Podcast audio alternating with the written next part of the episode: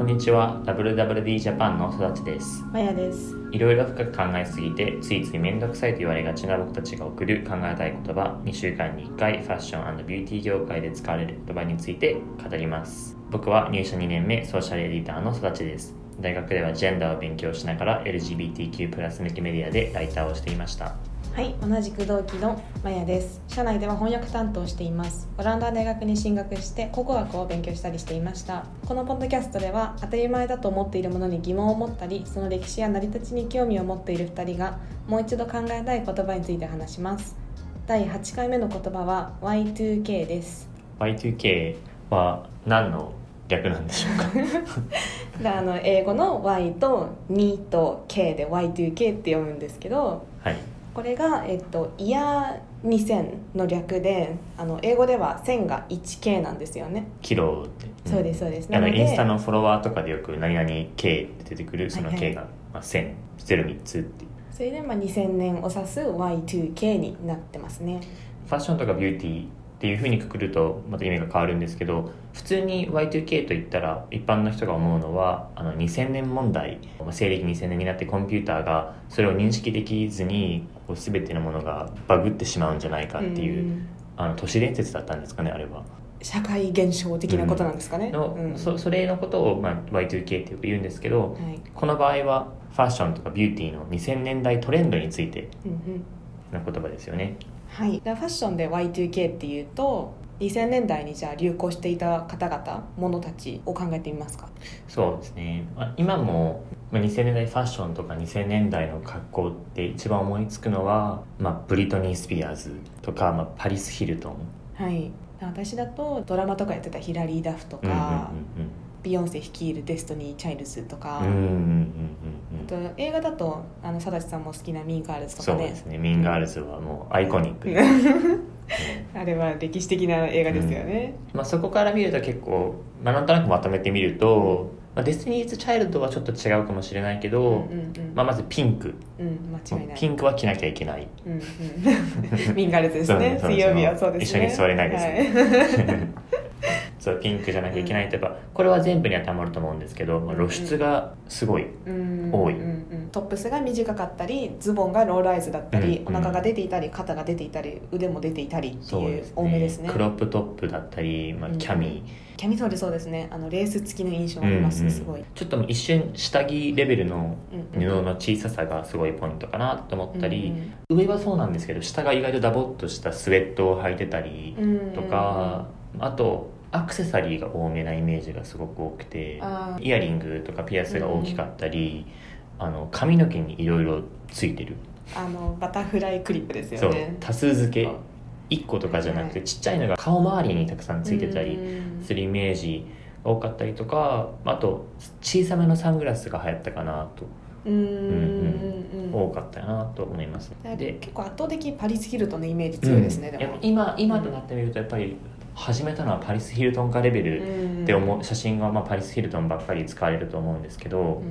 うん。パリス・ヒルトンの姿を僕が考えた時に一番思うのはこう犬を抱えながらうんピンクのベロア生地はいはい。のあのジューシークチュールっていうブランドのこう上下ジャージを着てるのをすごくもう想像する。これがもう2000年代かなと。ふわふわしてキラキラして、でもってちょっとこうケバいぐらいあの、うんうん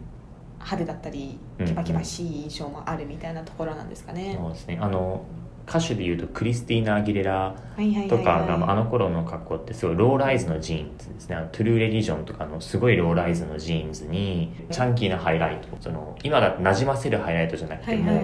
地毛と金髪の部分がすごい分かるレベルのブロックカラー的な感じなんですか？そのぐらいのハイライト、はいまあ、そういうケバケバしいイメージがありますよね、ありますあります。すごいこう明るいですよね。色と調も明るめで、柄もいっぱいあったりそういうイメージがあります、なんか人によってはこう調べてみるとダサいって2000年代ファッションって調べるとダサい。ミレニアル Z 時代この辺りのうちらはなんかおおっていう小学校の時に流行ったなみたいなのを感じるかもですね、その80年代とか70年代とかのトレンドがこうリバイバルするのって、うん。まあ、結構前からあることだと思うんですけどそのくらいだと僕たちはある程度の距離があるから、うん。真新しいものおしゃれだなとしか思わないけども2000年代ってちょっとちょうどかすってるからなんかそこまで昔のイメージがなくてあんまり距離を取って見れないからうん。ダサいと思ってしまったりとか、でも逆に考えると、まあ、僕からするとそのう生まれてはいたけどファッションを楽しむような年齢じゃなかったから、うんうんなんかやっと2000年代ファッションちょっと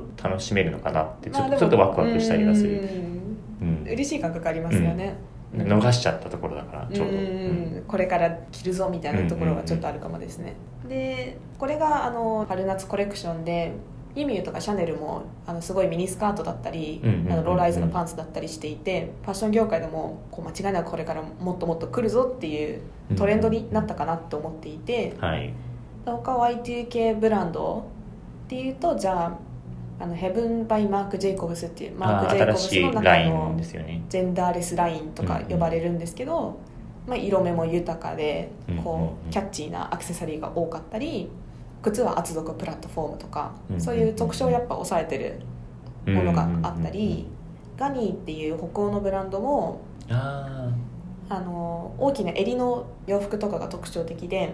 あはい。薄い水色のブラウスとかも結構 Y2K っぽいよねって言われてたりしますね。昔からあるブランドとかじゃなくても結構 Y2K 風のファッションを作っているブランドとかも結構多いですね、うんなんか実際2000年代初期のファッションってリーダーが絶対にセレブだったかなと思うんですよ、ん。今だとこうなんとなく民主主義的になんか SNS で流行ってるみたいなものが存在すると思うんですけど、うんこの頃はインスタグラムとかじゃないからもう本当に、まあ、ブリトニーが来てたからとかまあパリス・ヒルトンが来てたからみたいなそのぐらいのこうファッションリーダー感があったと思うんですけど、うんうん。今の Y2K ファッションをあの率いているのも結構セレブなのかなと思っていて例えばあの最近のアルバムでもあのデュアリパのしてるファッションとかってすごい Y2K ちょっと80年代感とかも見えるけども結構 Y2K なメイクアップとかがはいはい。特徴的。で洋服もピンクの洋服うんで、あのサングラス小さいのしてますよね、うんうん。確か。だなんか Y2K のスタイルはなんとなくこういうものあるなってしてたんですけど私が名称を知ったきっかけがあのオリビア・ロドリゴ。来てますね来てますよね、なんか彼女のファッションが Y2K だってこうんう説明されてて、あこのスタイルに名前あったんだみたいな発見がありました。印象的だったのはあのアルバムカバーのうん。彼女のその顔に貼ってあるシールみたいな、うーん。あれが僕はすごく Y2K だなと思っていて、なんか今あのインスタグラムの流行ってる編集みたいなので、うんうん。顔にこうたくさん絵文字をつけたりする、はいはいはい。あのすごいデコレーションする、うん。でしかもなんか雲とか虹とか、うんなんかちょっと可愛い感じのあの原宿系ファッションの一種にデコラファッションっていうのがはいはい。あると思うんですけど、あの多分90年代終わりぐらいから始まって2000年代ぐらいがちょうどピークだったあの、まあ、いわゆる派手派で原色系ファッションで、うんデコラっていう名前から、まあ、デコっていうようにもう髪の毛にも何種類もの色が入ってうん。ツインテールして、もう色の違うシュシュつけてヘアピンつけまくってあのめっちゃ違う色の重ね着をするようなすごいあのデコラファッションっていうのがあるんですけどこれはまあ Y2K というよりも日本の可愛いカルチャーの一部として語られるんですけどこれもなんかいわゆる今流行ってる Y2K をさらに凝縮した可愛い Y2K なのがあのデコラファッションなのかなとも思っていて日本にもその今の Y2K と通じるものが結構あるかなとうん思います。原色使いとか、うんうん。キャンディーカラーとかそういうのって今キッチュって言われるんですよね。キッチュ。そうですね。なんかうん。ちょっとダサ可愛いものについて結構キッチュって言葉を使っていて必ずしもあの2000年代とかものだけに使う言葉ではないんですけど、うんうん。ロンドンの東の方ショーディッチとかブリックレーンの道端というかなんか道の角に屋台みたいな感じのをやっている男性の方がいてそのロンドンのおしゃれエリアですよねそうですね。そこにあのその男性がビッチュキッチュロンドンっていうアクセサリー屋さんをやってるんですよ、うんうん。あのその有名かどうかっていうとその有名かもしれないんですけどあの僕がたまたま歩いててすごい目をつけて、あの何回か通ったお店なんですけど手作りピアスとかが売ってて、うん。いわゆる2000年代のあのおもちゃみたいなのあるじゃないですか、あの恐竜のちっちゃいプラスチックのおもちゃとかあとは「トイ・ストーリー」のなんかキャラクターとか、ちょっとこうまあ90年代終わりから2000年代最初あたりのカラフルなおもちゃみたいなのをピアスにしたりしてるブランド、で、まあ、2000年代のものは結構キッチュなのかなと。特に僕たちからしたらちょっとダサいかなと思うけどでもやっぱりなんか可愛いっていうその境界線を言ってる。うん。うんうん。絶妙なラインですよね。うん結構あの Y2K ファッションがリバイバルした理由の一つとして K-POP ブームがあると思うんですけど、はいはい、あのアヴリル・ラヴィーンとかがカーゴパンツとかハイカットのスニーカーとか履いてるので2000年代で履いてたと思うんですけど、うんうん今じゃあブラックピンクとか aespa とかそういう方々が Y2K ファッションを今時にすごい着こなしているってことで、あの盛り上がったり。うん面白いのはあの日本で Y2K するにせよ韓国で Y2K するにせよ、うん。なんか実際韓国とか日本の2000年代をリバイバルさせるというよりも、うん。アメリカとかの2000年代のファッションを取り入れてる、うん。その自分たちの国の Y2K ではないかなって感じそうですね。ねそれは間違いなくありますね。その、うんうんうん。Y2K っていうスタイルを取り入れるって感じですよね。すね。2000年のものを着てるんじゃなくて、うんうん。スタイルとして今取り入れてるって印象はあります。それがそのあえて Y2K っていう言葉を使う理由、うん。2000年代風ファッションって言葉自体は前からあったけど、うん。Y2K っていうともっと特定のうん。このアメリカのカラフルな Y2K それは間違いないですね。で一つあのその頃の本当の2000年代ファッションと今のリバイバルの Y2K の違いの一つとして、あの男性ファッションに Y2K が見られるっていうのがあって、なんか最初2000年代風のファッションって思った時にももう思いついたのって2人ともパリス・ヒルトンとか。あの白人ガールズカルチャーっぽいところを想像しますよね、そうセレブの。白人の女の子たちってイメージで、うんなんか頭の中にこう男性がうま浮かんでこなかった、うんで、まあ、ファッション的に言うとあんまり単調ですよね、うん、だから多分記憶にないのかなと思うんですけど、うん。今はこの Y2K ファッションに参加している男性っていうのも多くてうんうん。でもその頃の男性のファッションを真似してるというよりもその頃の女性のファッションにインスパイアされて男性として着ているっていう感じで例えばあの最近日本のインスタグラムで人気なスタン深瀬はいよく見ます、うん。あのドラッグクイーンもやれててクロップトップとかをすごく多く着ていて、うん。あの多分本人のブランドも今あるようなんですけど、髪型でもあの Y2K ファッションを実践している男性もいるんですけど例えば韓国のボーイズグループのストレイキッズなんかは、あのピンを複数留めたアレンジとか襟足が長い2000年代っぽいあのスタイルをしていたりとかしてます。実際アメリカとかではこの頃のヘアスタイルっていうのは今とあんまり変わらない。サイドも後ろも短いあのヘアスタイルが主流だったんですけど日本ではあのウルフカットが主流で上とそして後ろ、まあ、横の部分にボリュームのある襟足の長いヘアスタイルが流行っていました。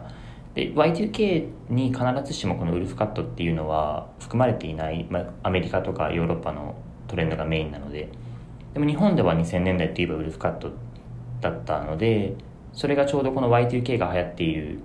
時代に K-POP を通じてウルフカットがリバイバルされてるのもすごく面白いなと思います、だから Y2K ってまあファッション今中心で話してるけど全然メイクにもなんかバイブスあるじゃないですか、もうメイクの方が僕はもううん、特徴的かなと思っててなんか例えば？もうブリトニー・スピアーズとかあの頃のメイクって、